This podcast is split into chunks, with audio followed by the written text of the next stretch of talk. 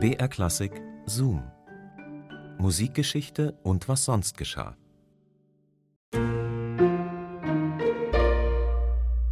Wir kennen das alle noch aus unserer Schulzeit, glaube ich. Da gab es die, die im Pausenverkauf so richtig Fettsüßigkeiten geshoppt haben. Und dann gab es die anderen, die sich immer so ein bisschen durchgeschnurrt haben, die auch keine Stifte dabei hatten oder ständig ihr Papier vergessen haben und denen man dann hier und da aushelfen musste.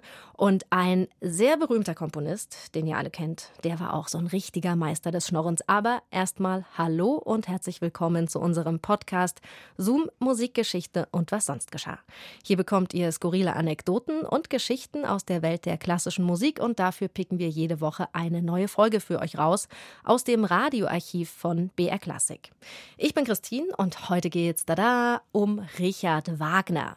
Der hat nämlich nicht nur fleißig komponiert, sondern auch richtig fleißig um Geld gebettelt. Aber man muss dazu sagen, er war nicht der Einzige, bei weitem nicht der Einzige, denn auch andere seiner Kollegen haben sehr gerne geschnorrt. Mozart zum Beispiel, der hat in Dutzenden Briefen um Geld gebettelt und das dann auch gerne mal verzockt. Auch Schubert hat von seinem Freundeskreis profitiert, wenn der Geldbeutel mal wieder leer war. Aber wie penetrant Richard Wagner beim Schnorren so war und warum damit plötzlich Schluss gewesen ist, das hört ihr jetzt. Viel Spaß beim Hören.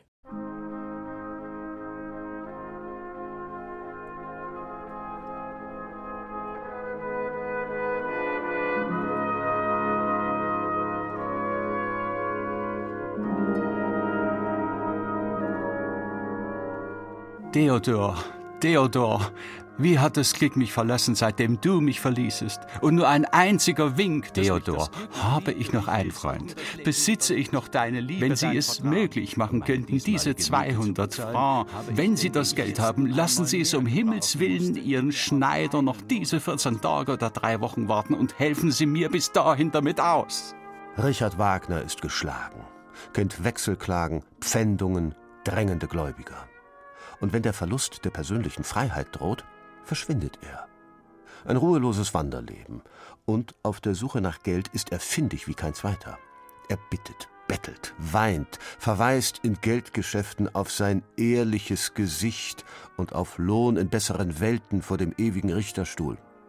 Einmal vergisst er die Schulden, ein anderes Mal zahlt er zu wenig zurück. Lieber schreibt er Bettelbriefe, als persönlich vorstellig zu werden. Wagner geht den Leuten um den Bart, um sie wenig später über den Löffel zu balbieren. Gibt man ihm den kleinen Finger, nimmt er die ganze Hand. Und droht, jammert, seufzt, lamentiert, nennt sich selbst einen Lump und erreicht, dass ihm edle, feinsinnige Menschen helfen. Nicht wenige haben es bereut. Und wenn der Bayreuther Meister jemanden als Goldjungen bezeichnete, war dies durchaus doppeldeutig gemeint. Mein Theodor, alle letzten Qualen eines Ich, Unglücklicher, hatte bis jetzt die Menschen leider noch nicht gegönnt. Höre, mein Franz, du musst jetzt helfen. Es steht schlecht, sehr schlecht um mich. Was helfen mir Hunderte, wenn ich Tausende brauche? Bin ich denn keinem ein paar tausend Taler auf ein halbes Jahr wert? Auch wenn Richard Wagner kaum Geld in der Tasche hat, er verfügt doch über Kultur, Geschmack und Schönheitssinn. Harte Holzmöbel und nüchterner Hausrat sind ihm ein Greuel. Er hat es gern behaglich, kleidet sich altfränkisch und teuer, liebt Orientalisches, frönt einer etwas verwöhnten Lebensart, das gibt er selbst zu, und meint, ist es denn eine unerhörte Forderung, wenn ich meine, das bisschen Luxus, das ich leiden mag, komme mir zu?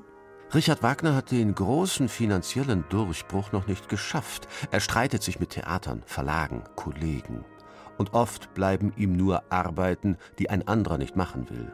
Das Arrangieren von Offenbachscher Musik und ähnliches. Doch dann wendet sich das Blatt, mitten in Bayern. Ein Stern geht auf, das goldene Zeitalter beginnt. München leuchtet. Aufgefallen ist Wagner sicher, wenn er, der kleine Mann, enorm benast, mit energischem Kinn in Samt und Seide, ein riesiges Barett auf dem großen Schädel, durch die königliche Residenzstadt stolzierte. In Ludwig II. hat Wagner einen Verehrer gefunden, jemanden, der ihn und seine Kunst schätzt und sich das auch etwas kosten lässt. Und unser Berufsschnorrer und Pumpgenie nimmt flugs die ganze Hand. Wenn Wagner seinem königlichen Mäzen etwas aus seinem Œuvre vorspielt, gerät dieser schnell in Schwärmen.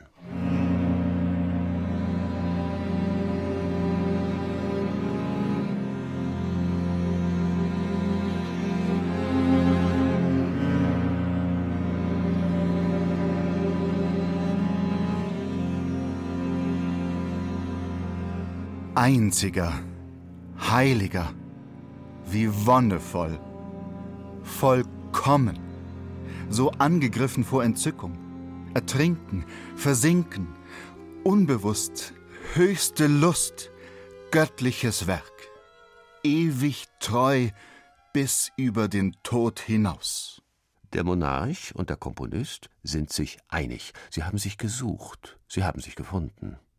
Unser Schnorrer weiß sein Glück zu schätzen, ist am Ziel seiner Wünsche, hält die Hand weiter auf, und schon ist er in einer Luxusvilla an der Brienner Straße untergebracht. Ein Landhaus am Starnberger See hat er ja schon. Ludwig und Richard. Bald sind Zweisamkeit und Verbundenheit über die Musik Stadtgespräch. Dann weiß das ganze Bayernland davon. Die Presse munkelt und spottet. Und das Volk macht sich seinen Reim. A Heisel am Rohr und an Garten nicht Das Jahr 40.000 Gulden, nachher will ich mich dulden. Und wir sind in Bayern. Und schon werden die beiden in Gstanzeln der bleckt.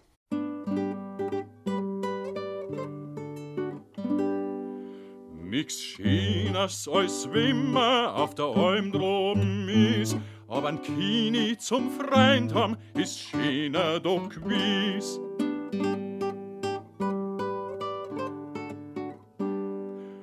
Und der Kini ist Kini und ich bin ein Genie. Und der Kini gibt's Geld her und ich Fantasie.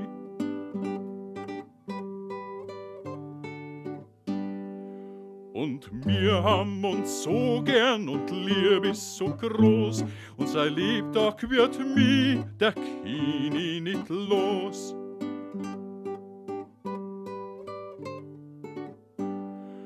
Mein narische Musi hat mi noch nie greit, denn der Kini, der hat dran an narische Freit.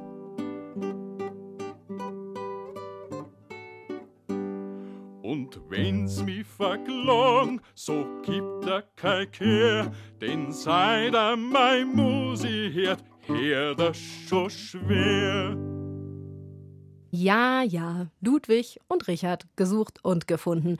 Eine schöne bayerisch-sächsische Liebesgeschichte. Erst kann man die Miete für die kleine Wohnung nicht mehr bezahlen und schon schwuppsdiwupps sitzt man in der fetten Villa in München. Die richtigen Beziehungen machen's halt möglich. Das war ein Zoom von Martin Vogt. Zoom, Musikgeschichte und was sonst geschah, gibt's immer samstags neu in der ARD-Audiothek und natürlich überall, wo es Podcasts gibt. Und wenn ihr uns abonniert, dann verpasst ihr gar nichts mehr. Nächste Woche geht's dann um Carlo Gesualdo.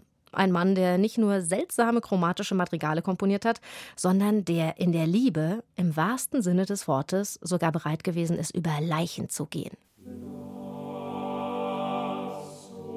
Außer der Fassade erinnert nichts mehr an den Adelspalast der Renaissance. Erdbeben zerstörten die Eingeweide des Gebäudes, in dem einst der von spanischer Fremdherrschaft entmachtete neapolitanische Adel ebenso luxuriös wie sinnlos die Zeit totschlug. Don Carlo Gesualdo, Fürst von Venosa, mietete den Palast als Stadtresidenz. Dort feierte er 1585 in einem mehrtägigen Gelage seine Hochzeit. Und dort fand die kurze Ehe, nur fünf Jahre später, auch ihr blutiges Ende. Wir hören uns dann nächstes Mal wieder. Bis dahin macht's gut, eure Christine.